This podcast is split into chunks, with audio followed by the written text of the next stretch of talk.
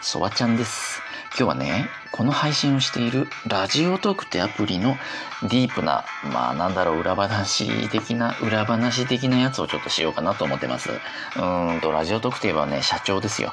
井上香織社長ってね、まあ若くて美しい女性社長が一応今美しいって媚び売りましたけど、はい、一人でやってる、一人でやってるわけじゃないな。その人が一人で立ち上げて、まあいろんな人集めて、まあ今やってるっていうね、そういうアプリなんだけど、まあこの社長がとにかく激ヤバなんですよ。激ヤバクレイジー伝説てんこ盛りなんですけど、3分じゃとても話せない。まあ、あの、タイトルだけ、少なくともこのソワちゃんが知っている、えっ、と、主な伝説のタイトルだけ発表しようか。うん。えっと、まずなんだろう、体操着で合法ロリ。うん、これね、これ気になるよね、みんなね。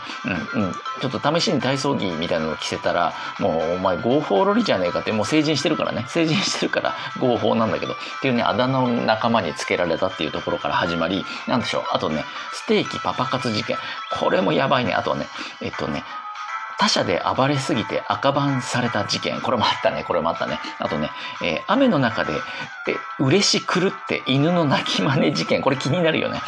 これもやばかった。あとね、えっと、ティーバッグを自作、自作したそのティーバッグでおもてなし事件。これ気になるね。気になるね。あとね、えっ、と、パンツ脱がされ話でドン引き事件。これもあったね。これ直接、直接あの、見たけど、これは、あとね、えっ、とね、あと、裸で廊下を走って部屋に戻るライブ配信事件っていうのもあるんだけど、これ何聞きたい？どれ聞きたい？あと1分半しかないから、1つ2つしか話せないけど、どれ行きます？どれ行こうか？あ、裸で廊下を走って部屋に戻るライブ配信。これ行こうか？えっ、とね、あの、ライブ配信してたんですよ、彼女はね。井上香織社長がね。